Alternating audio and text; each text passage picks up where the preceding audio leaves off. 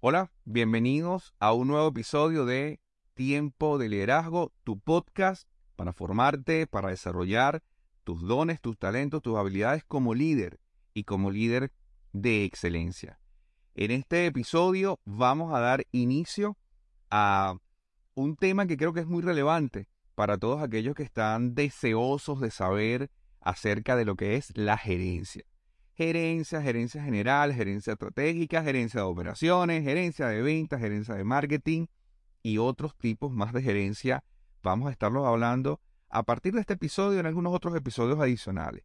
El día de hoy particularmente vamos a conversar acerca de lo que es el gerente y sus funciones. En la gran mayoría de las empresas familiares, pequeñas y medianas, también conocidas como pymes, casi el total de sus mandos medios y altos mandos son conocidos como gerentes. Algunos de ellos provienen del entorno familiar de los dueños.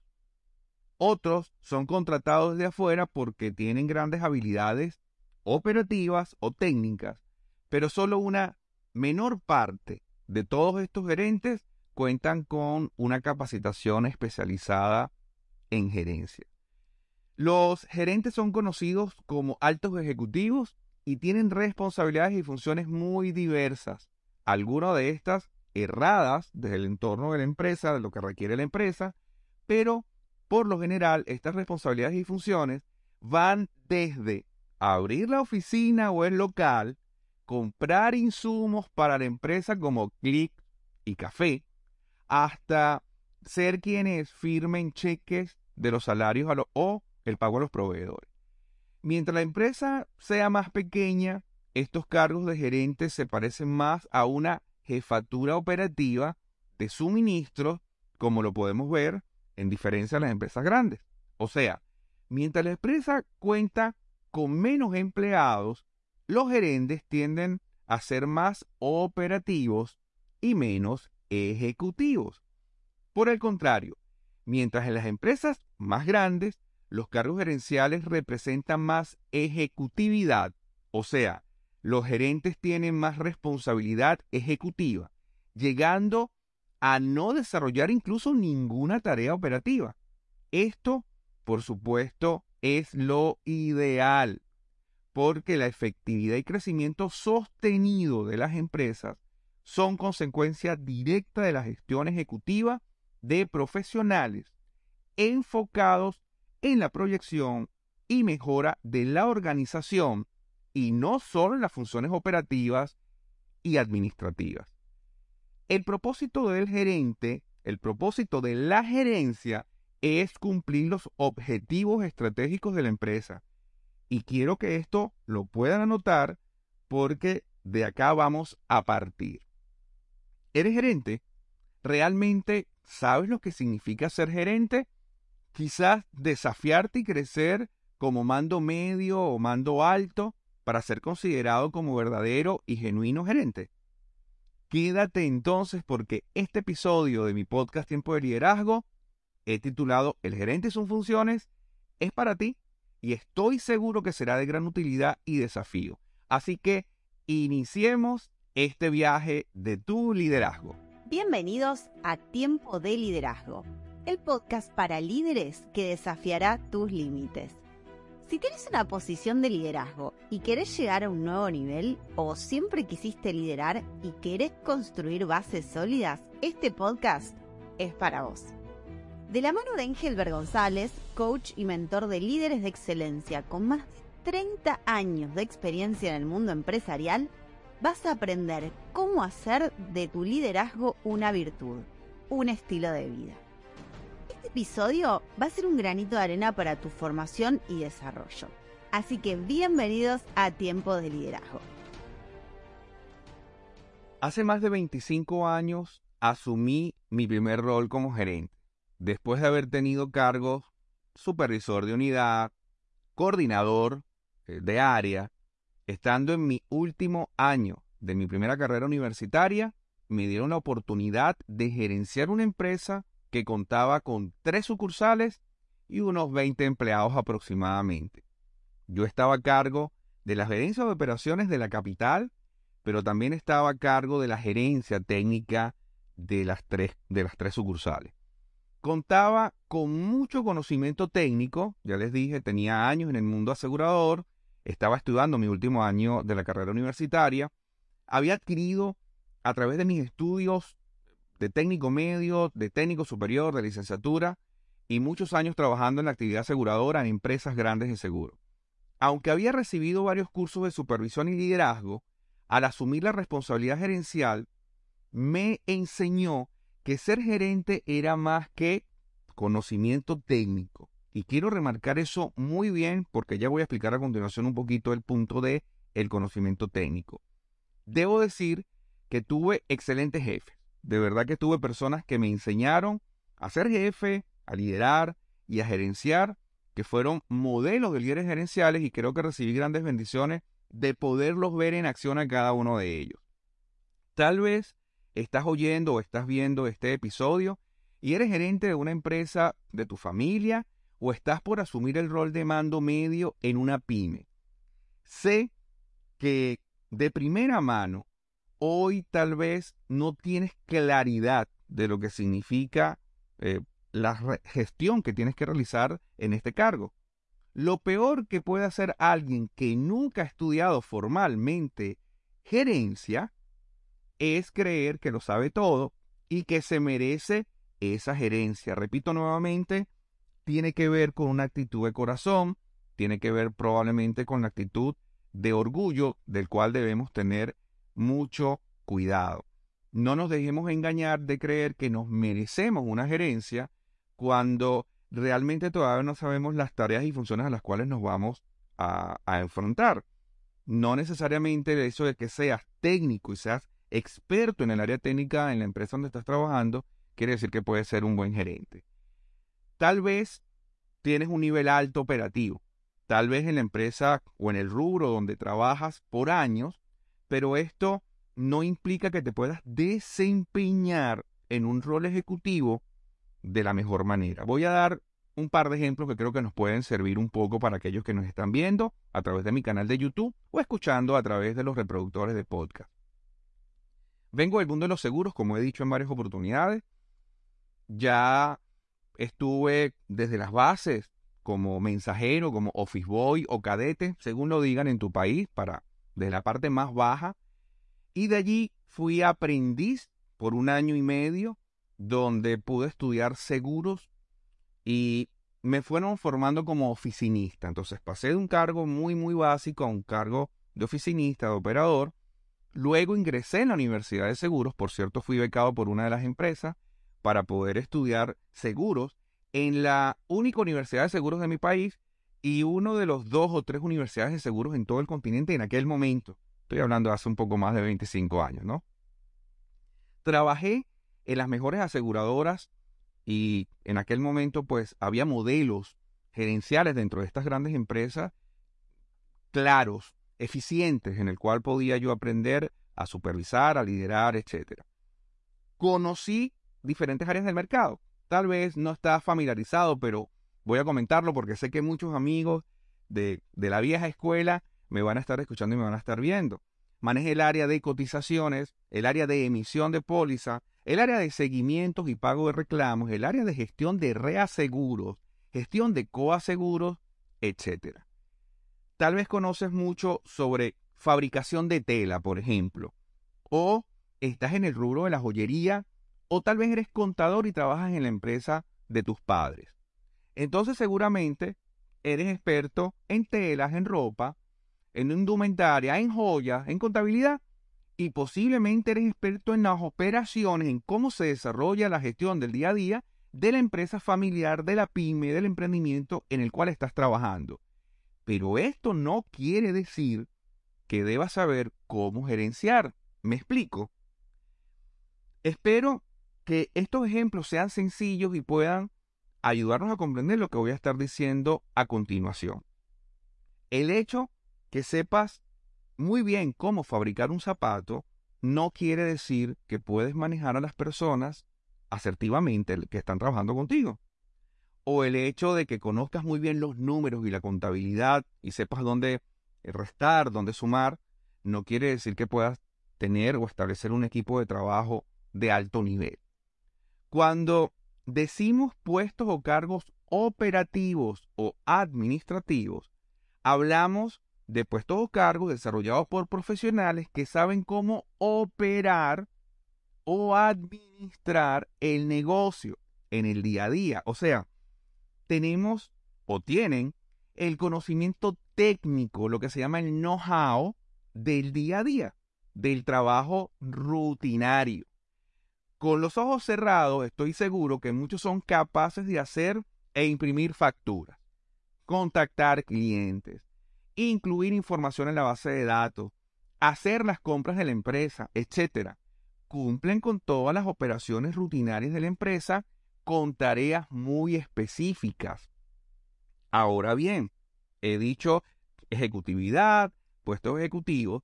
Cuando hablamos acerca de puestos o cargos ejecutivos, o cuando sencillamente se le dice los ejecutivos de la empresa, estamos hablando de profesionales que tienen como responsabilidad la supervisión del equipo de trabajo operativo, de liderar la gestión diaria de la empresa, de tomar decisiones sobre las operaciones, de mejorar la efectividad de la organización, de controlar el cumplimiento de las metas y los objetivos estratégicos impuestos desde la dirección de la organización.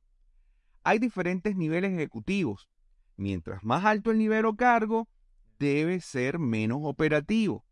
Y les voy a mostrar una gráfica a continuación que va a hacer que esta explicación sea un poco más sencilla. Así que si me estás escuchando en Spotify, en Google Podcast, en Evox, en Amazon Music, yo te invito a que puedas ir al canal de YouTube, porque ahí vamos a estar viendo unas láminas, suscríbete al canal de YouTube, porque vamos a ver unas láminas a continuación de cómo comparar o ver la operatividad versus la ejecutividad.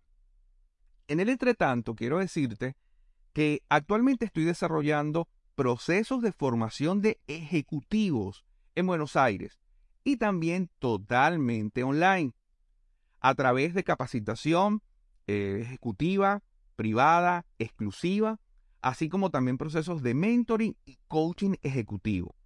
Tengo más de 15 años haciéndolo y cuento con participantes individuales y grupales de media docena de países.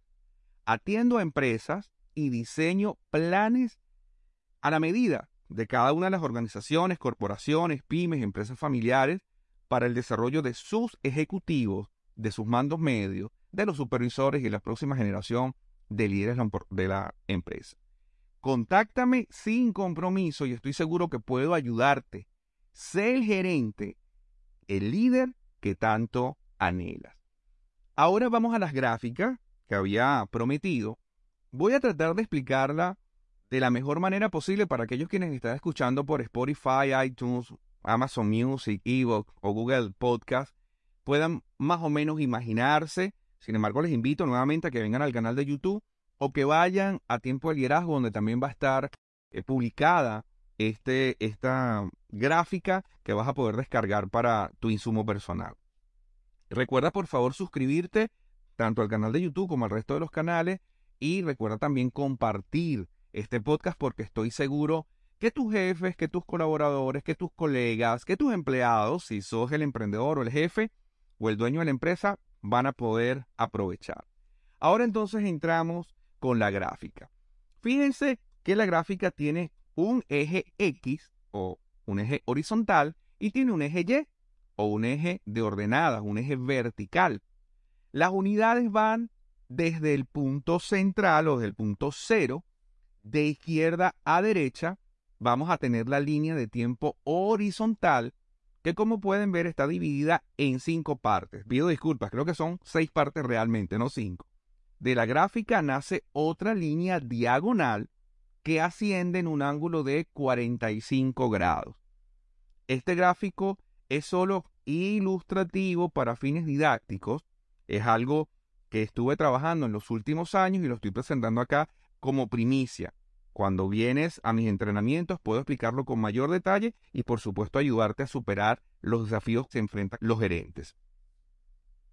Mientras se avanza profesionalmente, se es menos operativo o lo ideal es que cuando se va avanzando profesionalmente nosotros vayamos siendo menos operativos y más ejecutivos al mismo tiempo. O sea, digamos que tenemos seis personas que vamos a ver a continuación. Personas operativas, personas que tienen, están clasificándose dentro de los mandos y también tenemos gerentes y directores. La persona 1, como podemos ver acá en la gráfica, es 100% operativa. O sea, no tiene funciones ejecutivas. Acá, por ejemplo, podríamos ver a una persona del área de mantenimiento, podríamos ver a alguien, un office boy, un cadete, podríamos estar viendo a alguien que eventualmente se encarga de emitir e imprimir facturas o de hacer cobranza. La persona 2, vamos a suponer, vamos a ponerle un nombre de team leader. ¿Por qué team leader? Bueno, probablemente es una persona que está comenzando a tener algún tipo de supervisión o de apoyo a los ejecutivos de la empresa y esta persona tiene un 20% de funciones ejecutivas. Recuerden que no puede haber algo como el 110%. Dentro del 100%, si es 20% ejecutivo, o sea, realiza eh, probablemente supervisión o sencillamente apoyo a este team leader, el 80% es operativo. O sea, es una persona que está desarrollando sus tareas cotidianas, sus tareas rutinarias, pero que además tiene la incorporación de algunas responsabilidades que pueden denominarse ejecutivas. La persona 3 es un supervisor, realiza un trabajo 40% de gestión ejecutiva, supervisión, apoyo y probablemente controla las metas del área y realiza un 60% de gestión operativa.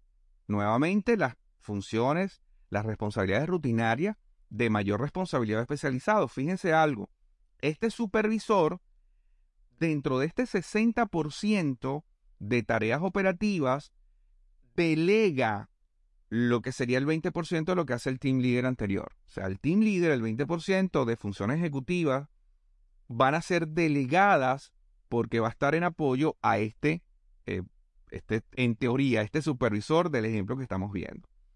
Posteriormente entonces tenemos a un jefe de unidad. Esta persona que le hemos llamado a la persona 4 tiene un 60% de gestión ejecutiva y un 40% operativo. Quiere decir que esta persona ha pasado el límite donde su mayor cantidad de tareas y de funciones son ejecutivas. Él está supervisando al recurso humano y algunas de las tareas operativas, muy importante lo que voy a explicar ahora, son tareas operativas especializadas que solamente la puede hacer una persona de este nivel o de este cargo. Por ejemplo, una firma de uno de los cheques de pagos a proveedores. Esta tarea solamente puede ser muy especializada y no la puede hacer cualquiera, aunque cualquiera puede llenar un cheque y puede firmar un cheque, entre comillas, solamente esta persona tiene entonces la autoridad para poderlo hacer. Luego llegamos a lo que es el gerente, que es nuestro foco de atención durante este episodio de podcast. El gerente, en este caso en particular, realiza una gestión del 80% ejecutivo. Quiere decir que el 20% es operativo y en sus tareas la complejidad o de gran responsabilidad por ser más especializadas este 20%. Voy a dar un ejemplo muy rápido. Bueno, pero se supone que el gerente no debería ser operativo. Sí, pero hay ciertas tareas que la puede hacer cualquier otra persona, pero que solamente el gerente tiene la autoridad de hacerlo. Por ejemplo, abrir una sucursal. Cualquier persona, seguramente hasta un niño, puede tener la llave y puede ir a abrir una sucursal pero la responsabilidad exclusiva de la seguridad de esa sucursal, de todos los elementos que están dentro de la sucursal, son responsabilidad exclusiva de ese gerente y por eso hay un 20% de tareas asignadas a este gerente que son operativas porque solamente las puede hacer él por su alto nivel de complejidad o de importancia para la organización. Nuevamente, recuerden que estamos hablando de un ejemplo de una pyme no es que se manejen así exactamente todas, pero estoy dando un ejemplo muy amplio para que todos podamos comprender. Si pudiéramos entonces ver a una sexta persona, vamos a poner el CEO o el presidente o un director de la organización, podríamos decir entonces que éste tiene el 100% de ejecutividad, o sea, un 100% ejecutivo sin tener nada que ver en las funciones operativas diarias de la organización. Esta gráfica entonces nos permite ver, obviamente, que en la medida en que una persona va desarrollando sus talentos, sus habilidades desde el punto de vista profesional, puede ir entonces escalando desde operativo o administrativo a team leader, a supervisora, coordinadora, jefe de unidad, subgerente, gerente, y hasta poder ser el propio dueño de una organización o el director principal de una organización. Y en la medida en que va escalando el nivel, él va pasando de operatividad a ejecutividad. Espero que esto haya sido sencillo para que cada uno de ustedes entonces pueda decidir si está realizando las funciones ejecutivas y u operativas conforme al cargo y al rango que supuestamente estás desarrollando. Todos estos niveles que acabo de hablar son necesarios en una organización, son necesarios en una empresa. Ninguno es más importante como persona ni como ser humano. Yo quiero aclarar esto porque parece tal vez una tontería, pero he escuchado en los diferentes países donde he podido estar que hay jefes que maltratan a sus empleados y también he escuchado que hay muchos empleados operativos y administrativos que terminan odiando a sus jefes por razones que no tienen nada que ver con la parte profesional. Somos todos seres humanos, somos todos valiosos por lo que somos y debemos tener respeto, tenemos consideración, cariño, amor por otras personas. Y si somos líderes, mucho más todavía. Se requieren que todas estas personas realicen su trabajo, tanto operativo como ejecutivo, para poder llevar, por supuesto, la organización a un nivel de éxito. Se requieren tanto de la persona que puede sacar fotocopias en la organización como aquel que firma los cheques multimillonarios para proveedores o para clientes. En el mes de junio de 2023, yo estaré desarrollando el programa de formación gerencial totalmente online a través del campus virtual de mi empresa es de líder. Así que si vos estás en cualquier parte del mundo, puedes registrarte, puedes inscribirte para este programa de formación gerencial en el cual estaré durante nueve meses formando ejecutivos de alto nivel. Podrás aprender la base de lo que es la gerencia y podrás desarrollar las competencias para que puedas llegar a ser gerente general de una compañía, de una organización, de una pyme, de un emprendimiento, o también especializarte como gerente de ventas, gerente de marketing, gerente de productividad, gerente de producción, etcétera, etcétera. Por favor, escribí acá en los comentarios del canal de YouTube o de los reproductores donde estés escuchando, o sencillamente vea mi página web engelbergonzalez.com, tiempodeliderazgo.com o a través de esdelider.com, que es la página de mi empresa, y allí podrás informarte para que no te pierdas esta certificación, no te pierdas esta formación gerencial que tenemos disponible para cada uno de ustedes. Ahora voy a pasar a la parte final de este episodio y quiero decir algunas funciones gerenciales y luego un par de recomendaciones que quiero darte a título personal. Repito el pensamiento que dije al inicio, el propósito de la gerencia es cumplir con los objetivos estratégicos de la empresa. Entonces, el propósito de cada gerente es cumplir con los objetivos estratégicos que ha establecido la dirección para cada una de las áreas o para cada una de las gerencias en las cuales se está haciendo vida. Algunas funciones gerenciales, y aquí voy a decir varias, puedes anotarlas para que también puedas contrastar con lo que estás haciendo, es el gerente o la gerente tiene la responsabilidad de planificar la gestión, planificar los objetivos y planificar las metas que se van a tener dentro del área, dentro de la gerencia. Muy importante que los objetivos estratégicos grandes o los objetivos, las metas estratégicas que da la dirección estratégica a la empresa, dependiendo del tamaño de la organización, puede haber una junta directiva, etcétera, pero estos objetivos se bajan a las áreas involucradas y entonces los gerentes transforman estos objetivos estratégicos macro en objetivos estratégicos para cada una de las gerencias que ellos están dirigiendo. Y es acá entonces donde es importante que el gerente sepa planificar su gestión, planificar los objetivos y por supuesto planificar las metas de corto, mediano y largo plazo para cumplir con los objetivos estratégicos organizacionales. Otra función es organizar el área y organizar la operatividad del área.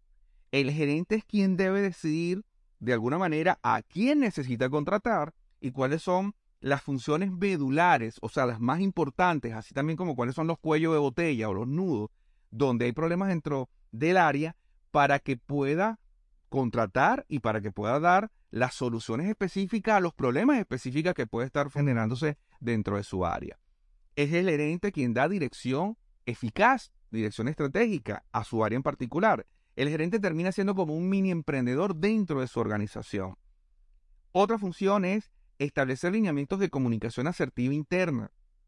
Muchas empresas que no crecen o que se pasman, que se estancan, son empresas cuya comunicación está coartada.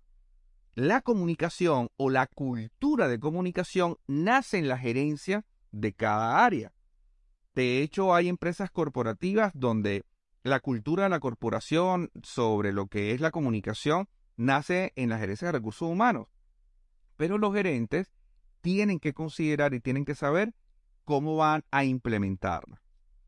Otra función, los gerentes tienen que enlazar las operaciones de la empresa, las operaciones de la base, con la dirección estratégica de la empresa y viceversa. Enlazar la visión de la dirección estratégica con las operaciones en las cuales él o ella están gerenciando. Otra función, entonces, es tomar decisiones excepcionales en las operaciones. ¿Por qué digo excepcionales? Porque eventualmente, después que hay una rutina establecida de trabajo, lo que se llama la estandarización de la línea de producción o de la línea de funcionamiento, eventualmente hay que hacer algunas excepciones. Algunos clientes que quieren algo que nunca se había desarrollado en la organización o de la manera como el cliente lo está pidiendo, o algún problema subyacente que sale al aire en algún momento determinado, y es el gerente quien debe tomar esas decisiones basados en la autoridad que tiene y en el criterio que tiene para poder soslayar los problemas y para poder avanzar. Esas decisiones son solamente gerenciales. Y por último, dentro de las funciones que estoy dando el día de hoy, por supuesto, pero no en el plano real, hay mucho más. Por último, por hoy, controlar el cumplimiento de las metas estratégicas. Dije al principio que el gerente tiene la responsabilidad de establecer, de planificar las metas, pero también tiene la responsabilidad de controlar el cumplimiento de esas metas estratégicas. Miren, lo más importante que puede hacer un gerente es entender su objetivo estratégico, establecer las metas para cumplir el objetivo estratégico y aprender a controlar esas metas para cumplir los objetivos estratégicos. Ahí le estoy diciendo parte de lo que es la ejecutividad y por qué necesitamos gerentes calificados para desarrollar las gerencias dentro de las organizaciones. Si tienes el cargo de gerente, pero no estás desarrollando alguna o ninguna de estas que yo acabo de mencionar, necesitas reevaluar tus funciones y aprender todas estas habilidades y algunas otras más. Solo exponiéndote al conocimiento y nuevas experiencias harás de ti un gerente, y a mí me gusta llamar un gerente eficaz. Si eres empresario y vas a ascender a alguien a un cargo gerencial o contratar externamente a alguien, necesitas comprender que estas funciones son imprescindibles para hacer crecer tu negocio. He visto negocios que se estancan y quiebran porque contratan con el corazón, contratan con la emoción, contratan creyendo que tal vez el primo, el amigo, el sobrino son suficientes para desarrollar la función gerencial y no es de esa manera. Por cierto que los emprendedores y empresarios también deben conocer estas funciones de las cuales hemos hablado, estas habilidades, porque necesitan desarrollarlas. Ciertamente hay muchos emprendedores exitosos, empresarios exitosos, que no pasaron por una cultura de gerencia, pero son contados tal vez con, la, con los dedos de las dos manos porque realmente el empresario o el emprendedor que aprende y desarrolla estas funciones y habilidades, quiero que sepas que se hace mucho más eficaz que el resto de la competencia. Al contrario, mientras menos interés tenga el emprendedor o el empresario sobre la gestión gerencial, hará del entorno empresarial más difícil de avanzar. Ahora paso a darte un par de consejos y lo voy a decir de esta manera. Evita estos dos errores. Primero, evita ascender a un empleado operativo o contratar a alguien para darle el título ejecutivo de gerente si no tiene la capacitación adecuada para desempeñar la función gerencial. Este es un consejo para los empresarios y emprendedores. Evita hacerlo porque vas a evitarte muchos problemas subyacentes. Segundo, evita contratar a un gerente de carrera, o sea, alguien que realmente sea gerente, haya estudiado gerencia y tenga una trayectoria como gerente para que desarrolle funciones operativas en tu organización. Lo estarías subutilizando. Es como comprar un auto de Fórmula 1 para ponerlo a competir en un karting, ¿verdad? Necesitas ciertamente a un gerente cumpliendo con las funciones y responsabilidades de gerente y no con las funciones operativas. Pudiera suceder que por allí hay algún gerente desempleado y que diga, bueno, yo puedo ser la persona operativa de tu organización, pero sin embargo, siempre recomiendo que se contraten a gerentes con cualidades, que sean idóneos, que tengan la aptitud y la actitud correcta para poder desarrollar la empresa a la cual está contratando. En los próximos episodios yo voy a seguir hablando acerca de gerencia. Para mí es un mundo apasionante, liderazgo, la dirección estratégica y la gerencia. Te invito a suscribirte en este canal de YouTube, dale allí a la campanita, suscríbete para que te lleguen notificaciones, porque no solamente estoy desarrollando el podcast Tiempo de Liderazgo, estoy desarrollando para vos el podcast de una simple mentoría que lo hago conjuntamente con mi esposa y también cada lunes tenemos lunes de éxito, donde hablo acerca de tips y detalles para considerar para tener una vida más sana, más sabia, más abundante también. Suscribirte acá en el canal y por supuesto si estás en Spotify, en Google Podcast, en Amazon Music, en Evox o en iTunes, suscríbete para que te lleguen las actualizaciones del podcast Tiempo de Liderazgo. Hemos llegado al final, mi nombre es Engelbert González, soy tu servidor, amigo, mentor y coach, que estoy listo para poderte apoyar en tu crecimiento como líder de excelencia. Nos vemos en el próximo episodio. Chau, chau.